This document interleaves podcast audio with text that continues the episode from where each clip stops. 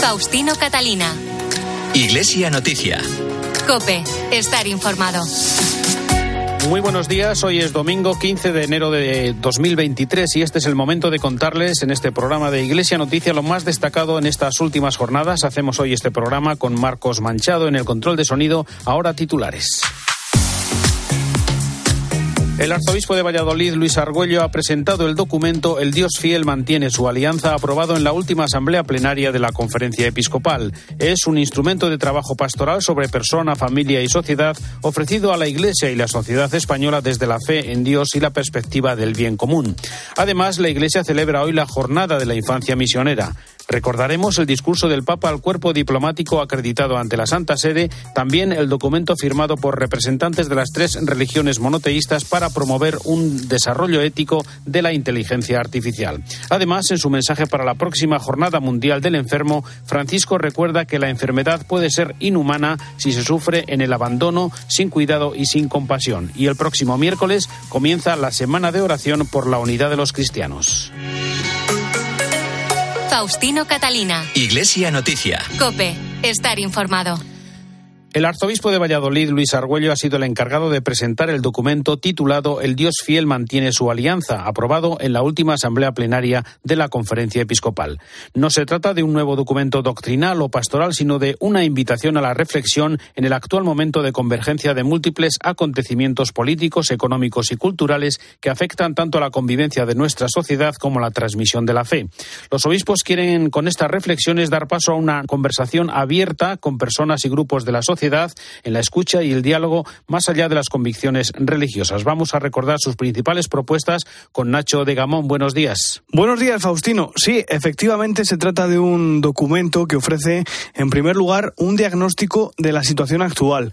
El cambio de época que estamos viviendo, la pandemia, la guerra de Ucrania, la erupción del volcán de La Palma o la agenda legislativa de este gobierno son algunos de los eventos que están configurando la sociedad en la que estamos viviendo.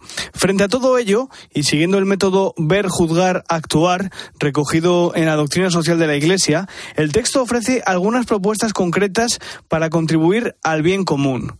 Propuestas que nacen de dos tensiones, fruto de esa reflexión sobre la situación que afronta la sociedad en estos momentos, como ha explicado el arzobispo de Valladolid, Monseñor Luis Argüello cómo ser católico en la sociedad democrática, la caridad política, el respeto a las leyes, la objeción de conciencia y la promoción de conciencia. Y segunda, la acogida en la comunidad cristiana de cada persona, cualquiera que sea su situación, cualquiera que sea su sensibilidad, cualquiera que sea su diversidad y el acompañamiento a cada una desde la propuesta moral que la Iglesia quiere vivir y propone.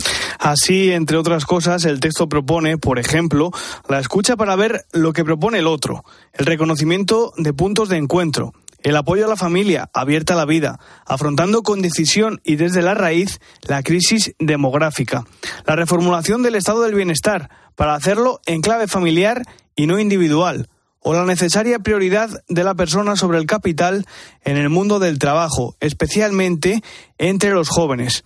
En cualquier caso, según el arzobispo de Valladolid, es un documento incompleto, porque dice está abierto a las aportaciones del resto de la sociedad y su principal objetivo es invitar al diálogo. Es imprescindible superar la dialéctica de contrarios como forma de acercarnos al otro y a la realidad entera. Desde ahí nos atrevemos a proponer diálogos en los que se den la escucha para acoger lo que el otro vive y propone, y el propósito del bien común por encima de ideologías e intereses de poder. El texto de más de un centenar de páginas es fruto del trabajo de tres asambleas plenarias y tres comisiones permanentes de la conferencia episcopal. Y aunque Monseñor Argüello ha sido el principal impulsor del documento, ha contado con la participación de 45 obispos en intervenciones orales y 12 en aportaciones escritas, además también de la contribución de instituciones como la Fundación FOESA, la Cátedra Amoris Leticia de la Universidad Pontificia Comillas o la Universidad Francisco de Vitoria. La Iglesia celebra este domingo la Jornada de la Infancia Misionera. Con el lema Uno para todos y todos para Él, recuerda que la enseñanza es una herramienta indispensable para la evangelización y la defensa de la dignidad de los más pequeños y que los misioneros apuestan por el acompañamiento integral a los niños, adolescentes y jóvenes para hacerlos crecer en fraternidad. José María Calderón es el director nacional de las Obras Misionales Pontificias. Dentro de las Obras Misionales Pontificias es de las tareas más fáciles y más bonitas de comunicar a la gente, porque todos nos sentimos siempre muy tocados cuando se trata de la infancia, ¿no? La infancia misionera fue fundada por un obispo francés para animar a los niños de su diócesis a que se preocuparan por los niños que en países de misión pues todavía no conocían a Jesucristo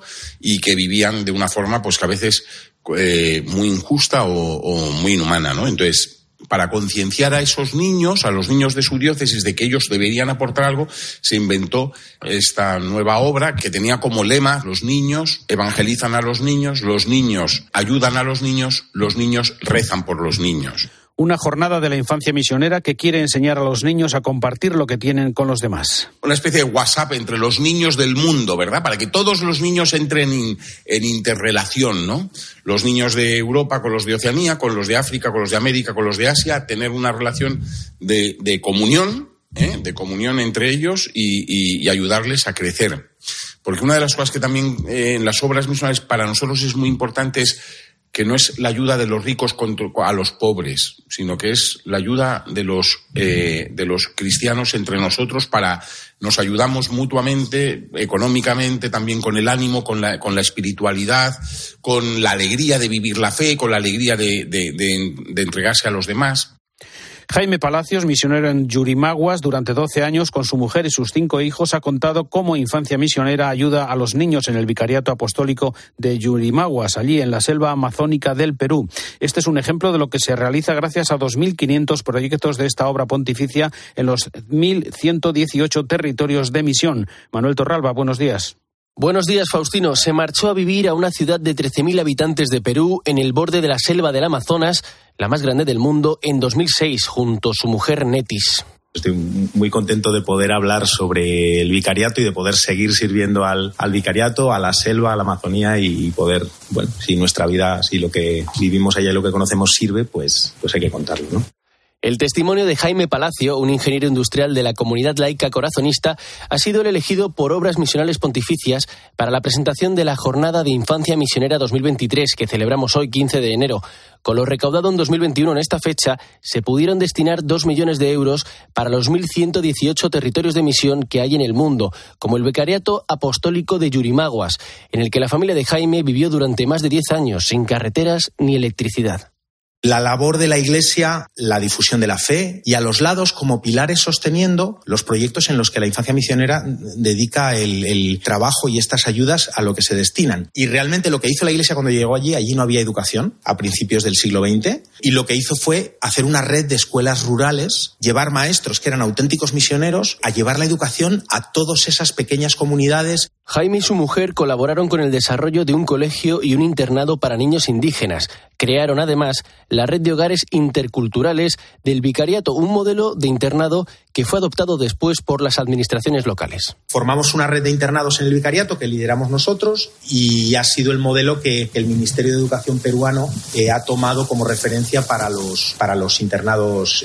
lo llaman hogares interculturales. Y además el internado pues ofrece las posibilidades de trabajar todo el respeto a la cultura, el tema de la identidad amazónica, con las aportaciones recogidas por la Red de Infancia Misionera se sostienen más de 2.500 proyectos de los que se benefician más de 4 millones de niños al año. Y esta semana ha comenzado la visita apostólica a los seminarios españoles de los dos obispos uruguayos nombrados por el Dicasterio para el Clero de la Santa Sede para conocer la puesta en marcha del plan de formación de los seminarios y su implementación en los 45 seminarios de España. Las visitas han comenzado con dos rutas simultáneas. La primera en el seminario San Juan de la Cruz y Santa Teresa de Jesús de la Diócesis de Ávila, que tiene su sede en Salamanca, y la segunda en el Seminario Mayor de San Fulgencio de Cartagena, Murcia. Faustino Catalina. Iglesia Noticia. Cope. Estar informado. Tiempo en Iglesia Noticia para la información internacional que comenzamos en el Vaticano con la tradicional audiencia del Papa al cuerpo diplomático. Actualmente hay 183 estados que mantienen relaciones diplomáticas con la Santa Sede y hay 91 cancillerías de embajadas acreditadas con sede en Roma, incluidas las de la Unión Europea y la Soberana Orden Militar de Malta. En su discurso de este año, el Papa ha denunciado las crecientes polarizaciones políticas y sociales en el mundo que no ayudan a resolver los problemas y llevan a tensiones y formas de violencia que agudizan los conflictos sociales. También se ha referido Francisco en su discurso a la creciente polarización y el totalitarismo ideológico y ha pedido volver al diálogo, la escucha y la negociación para favorecer la cooperación en la búsqueda del bien común. Más información desde Roma. Ángel Esconde, buenos días. Pues aunque sean los primeros compases del año, muy buenos días, este discurso del pontífice es uno de los más importantes de cuantos pronuncia a lo largo de los próximos doce meses. En primer lugar, el Santo Padre quiso dar las gracias a los representantes de estos países por las muestras de cercanía y sus condolencias por el fallecimiento de Benedicto XVI. Un denso discurso en el que evocó la encíclica Pace Minterris del Papa Juan XXIII, que este año cumple 60 años, para lamentar que entonces como ahora planee sobre el plan la amenaza de una guerra nuclear, aunque el contexto internacional haya cambiado. El Santo Padre también hizo alusión a lo sucedido en Brasil, esa toma salvaje de las instituciones por parte de los partidarios de Bolsonaro que no aceptan el resultado electoral. Francisco lamentó la polarización política y social como un signo de debilitamiento de la democracia, una situación que también afecta a Perú. Recordó sobre esta erosión de las democracias, Francisco aseguró lo siguiente. De esta es preocupante el debilitamiento de la democracia y de la posibilidad de libertad que ésta consiente, aun con todos los límites de un sistema humano.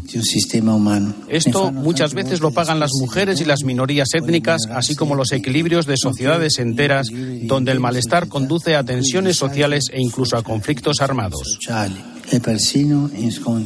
Precisamente afirmó que para evitar esta situación el antídoto es la educación porque cualquier miedo se alimenta de ignorancia y prejuicio. Por eso criticó a los talibanes por impedir a las mujeres acceder a la educación y en su repaso por los males del mundo incluyó lo que sucede en un país que no suele estar en esta lista y es Irán. Francisco pidió que se ponga fin a los castigos en forma de pena de muerte hacia los manifestantes que protestan por la libertad. Los eh, diplomáticos acreditados ante la Santa Sede escucharon muy atentamente, entre ellos y en primera fila, por cierto, el embajador ruso. Ello no impidió al pontífice criticar la invasión de Ucrania y, en sus palabras, su reguero de muerte y destrucción. Renuevo hoy mi llamamiento para que cese inmediatamente este conflicto insensato cuyos efectos afectan a regiones enteras, incluso fuera de Europa, a causa de las repercusiones que esto tiene en el campo energético y en el ámbito de la producción de alimentos sobre todo en África y en Oriente Medio.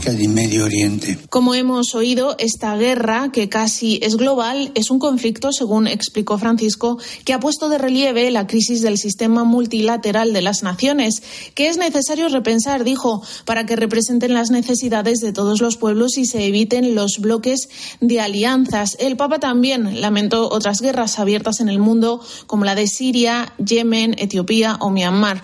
No se olvidó tampoco del zarpazo del yihadismo en amplias zonas de África, lugares como Mali, Burkina Faso o Nigeria, donde los cristianos son bárbaramente perseguidos por el hecho de serlo. Por eso, el Papa insistió en que la libertad religiosa tiene que ser tutelada y protegida, ya que no basta solo con permitir la libertad de culto. La libertad religiosa La libertad religiosa también está amenazada allí donde los creyentes ven reducida la posibilidad de expresar sus propias convicciones en el ámbito de la vida social en nombre de una mala interpretación de la inclusión.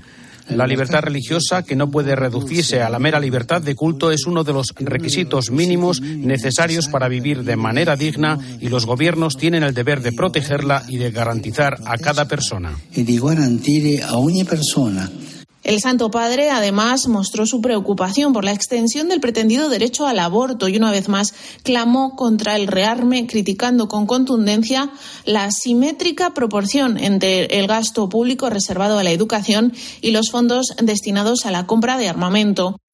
Esta semana se ha publicado el libro del que fuera secretario del Papa Benedicto XVI hasta su muerte, George Ganswin. Es el momento para el comentario desde Roma de Antonio Pelayo. Buenos días. Buenos días. Con un oportunismo nada elegante por su parte, Monseñor Georgenswein ha publicado su libro de memorias una semana después del entierro del Papa emérito, del que fue secretario personal durante 20 años. El libro está en las librerías desde ayer y días antes el prelado alemán ha concedido sendas entrevistas a radios, televisiones y periódicos con el objetivo evidente de crear revuelo y facilitar sus ventas. El Papa le recibió una audiencia el pasado lunes y en el comunicado oficial se le titula como prefecto de la Casa Pontificia, cargo para el que fue nombrado por Benedicto XVI, pero del que dejó de ejercer sus funciones por una decisión de Bergoglio hace dos años. De la entrevista no se ha filtrado ningún detalle, pero el domingo anterior, en sus palabras del Ángelus, el Santo Padre cargó contra el chismorreo y las habladurías que desunen a la Iglesia. El libro se titula Nada más que la verdad, mi vida al lado de Benedicto XVI y son 300 páginas en las que el arzobispo alemán narra a su manera su convivencia con Joseph Ratzinger desde que éste fuera prefecto de la Congregación para la Doctrina de la Fe, papa reinante durante ocho años y casi diez como emérito. El capítulo octavo es el más interesante y está dedicado a las relaciones entre los dos papas que, como es notorio, han sido siempre modélicas a pesar de de ser dos personalidades muy distintas y con sensibilidades diferentes. Como el mismo Genswein reconoce, el problema no fue la coexistencia entre ellos, sino el nacimiento y el desarrollo de dos hinchadas que con el paso del tiempo demostraron para siempre que había dos visiones de la Iglesia. Pues bien, a una de ellas, la más conservadora para entendernos, se ha enganchado ahora el bello Georg, como lo califica la prensa italiana. No ha sido precisamente una sorpresa, más bien una constatación que veremos cómo evoluciona en el futuro. El suyo personal está ahora en una total nebulosa porque nadie sabe si volverá a su Alemania natal, cosa poco probable, o si se quedará en Roma desempeñando alguna función de menor envergadura que la que ha tenido hasta ahora. Desde Roma les ha hablado Antonio Pelayo. Gracias, Antonio. Tres representantes de las religiones abrahámicas, cristianos, judíos y musulmanes han firmado un documento preparado por la Academia Pontificia para la Vida del Vaticano para promover la algorética, es decir, un desarrollo ético de la inteligencia artificial. En una audiencia, el Papa les ha invitado a promover una cultura que ponga esta tecnología al servicio del bien común y de la justicia y la paz en todo el mundo. Cuéntanos, Ángeles. Sí, el Papa habló ante personalidades como el presidente de Microsoft, el presidente de IBM o un alto funcionario de la FAO, participantes en este encuentro de alto nivel que organizó la Pontificia Academia para la Vida. Rome Call for Action, que es el nombre de la declaración resultante, se suscribió por primera vez en 2020 y desde entonces se ha renovado y ampliado este empeño por promover una cultura que coloque la tecnología al servicio del bien común y de la conservación de la casa común, como les dijo el Papa, quien además celebró que la fraternidad también se extienda al ámbito del desarrollo tecnológico. Este desarrollo, dijo Francisco, debe estar al servicio de la justicia y de la paz en todo el mundo, porque ningún ser humano puede ser excluido de dicho desarrollo, pero al mismo tiempo este desarrollo tecnológico ha de estar controlado para que no se use de forma discriminatoria a costa de los más frágiles y excluidos. Recordó el Papa que la inteligencia artificial está cada vez más presente en nuestras vidas y por eso es necesario trabajar en este campo involucrando a las religiones mundiales y a las personas de buena voluntad para que la reflexión ética sobre los algoritmos no se deje de lado. En definitiva, abogó Francisco por una antropología digital basada en la ética, la educación y el derecho. El pontífice insistió en recordar que la forma en cómo tratamos al último de entre nuestros hermanos habla del valor que damos al ser humano y puso como ejemplo las solicitudes de asilo, asegurando que no es aceptable que una decisión sobre la vida y el destino de un ser humano se confía a un algoritmo. Y en su mensaje para la próxima Jornada Mundial del Enfermo, el Papa recuerda que la enfermedad forma parte de nuestra experiencia humana, pero si se vive en el aislamiento y el abandono y no va acompañada del cuidado y la compasión, puede llegar a ser inhumana. Francisco anima a caminar juntos a través de la experiencia de la fragilidad y a no dejarse contagiar por la cultura del descarte de nuestra sociedad. Cuida de él la compasión como ejercicio sinodal de sanación. Es el lema de este mensaje del Papa para esta jornada mundial que se celebra cada año el 11 de febrero. Como dices, el Santo Padre resalta que la enfermedad, una condición que forma parte de la existencia humana, puede convertirse en algo inhumano si la persona que la sufre no está acompañada. Por ello, el pontífice invita a reflexionar si estamos caminando por esta vida juntos como hermanos o dejamos atrás a aquellos que nos estorban para nuestros intereses. El Papa pone como ejemplo el estilo de Dios, que es cercanía, compasión y ternura, porque cuando estamos perdidos o enfermos es cuando estamos en el centro de las preocupaciones del Señor, que es Padre, escribe el Papa en este mensaje, y no quiere perder a ninguno de sus hijos por el camino. Y añade Francisco, se trata, por tanto, de aprender de Él para ser verdaderamente una comunidad que camina unida, capaz de no dejarse contagiar por la cultura del descarte. En este mensaje el Santo Padre también lamenta que fruto de las injusticias muchas personas se vean atacadas en su dignidad también como enfermos o también como personas abandonadas o solas. Asegura Francisco que esta, la del abandono, es una atrocidad que puede superarse antes que cualquier otra injusticia con compasión, como nos enseña la parábola del buen samaritano, haciendo así un mundo más fraterno. Un mundo, explica el Papa, que a causa de la cultura en la que vivimos nos impulsa a negar la vejez y la enfermedad y no acepta la vulnerabilidad. Por eso los enfermos a veces se sienten una carga. Esta situación, escribe Francisco, abre la puerta a la soledad y a la amargura incluso contra Dios. De ahí que el Santo Padre invite a que la Iglesia sea un auténtico hospital de campaña. La situación de los enfermos es, por tanto, una llamada que interrumpe la indiferencia y frena el paso de quienes avanzan como si no tuvieran hermanos y hermanas agrega Francisco. Gracias, Ángeles. Recordamos también que en el vídeo con su intención de oraciones para este mes de enero, el Papa Francisco pone el acento en la importancia de los educadores y pide añadir como nuevo contenido a la enseñanza la fraternidad, un ingrediente clave para que el mundo esté más cercano a los más vulnerables. La educación es un acto de amor que ilumina el camino para que recuperemos el sentido de la fraternidad, para que no ignoremos a los más vulnerables. Si el educador es un testigo que no entrega sus conocimientos mentales, sino sus convicciones, su compromiso con la vida. Uno que sabe manejar bien los tres lenguajes, el de la cabeza, el del corazón y de las manos armonizado. Y de ahí la alegría de comunicar. Y ellos serán escuchados mucho más atentamente y serán creadores de comunidad. ¿Por qué? Porque están sembrando este testimonio. Oremos para que los educadores sean testigos creíbles, enseñando la fraternidad en lugar de la confrontación y ayudando especialmente a los jóvenes más vulnerables. Con el mensaje no a la violencia, venga de donde venga, los obispos de Perú han reiterado su condena de los hechos registrados en el departamento de Puno, en los que han perdido la vida 18 personas y que eleva a 45 las víctimas mortales desde la destitución y encarcelamiento del presidente Pedro Castillo tras su autogolpe.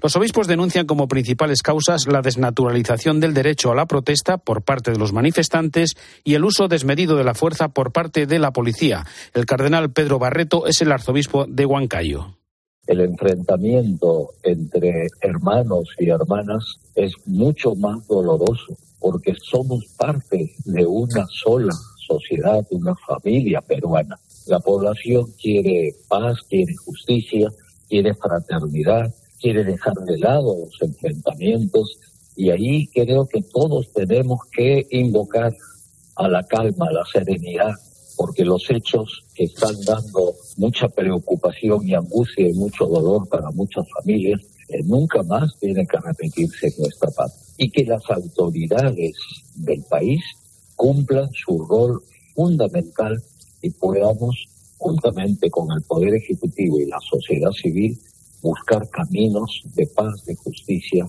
y sobre todo de amistad social que tenemos que recuperar.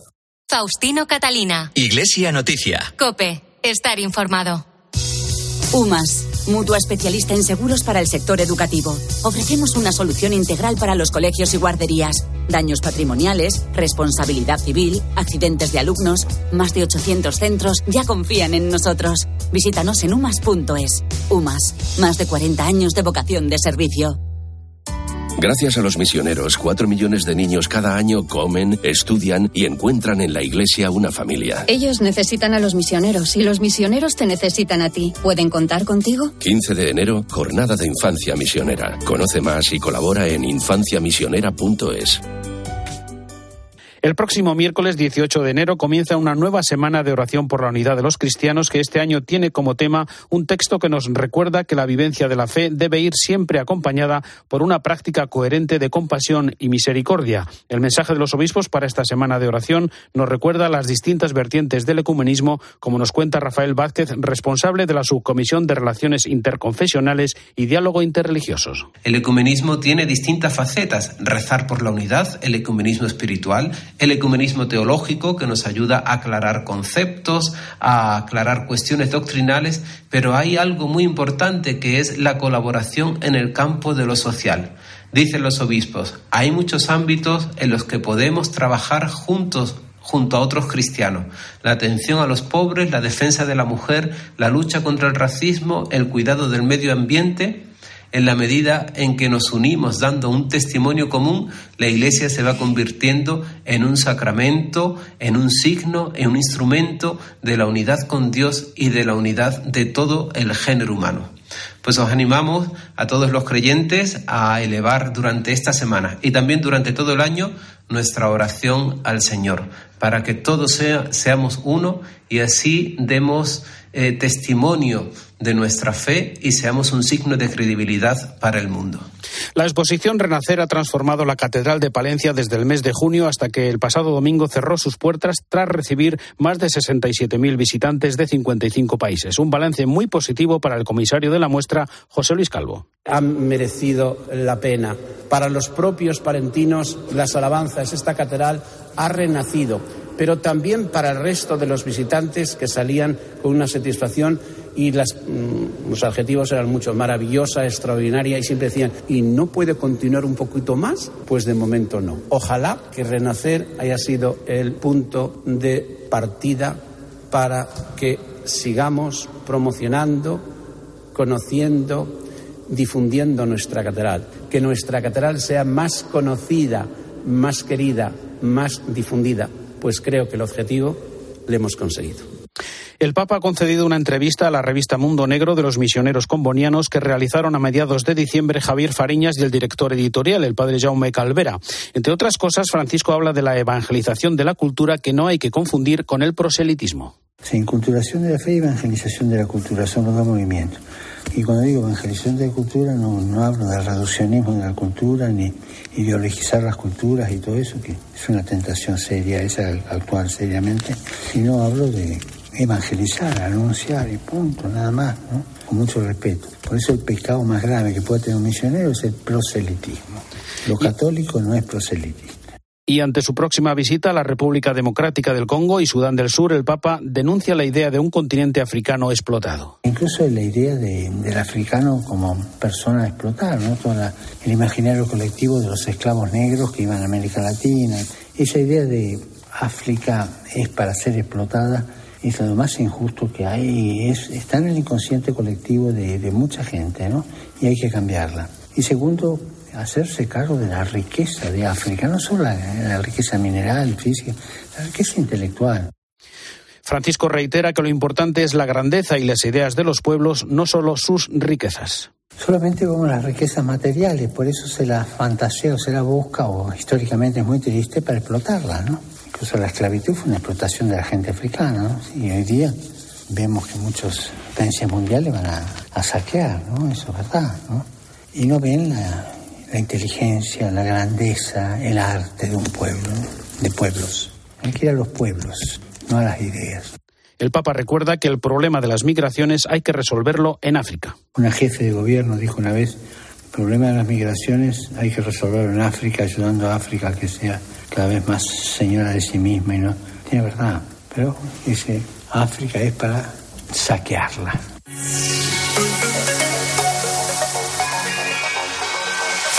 Hasta aquí el informativo Iglesia Noticias, el programa 1811 en este domingo 15 de enero de 2023. Hasta dentro de siete días, un saludo de Faustino Catalina.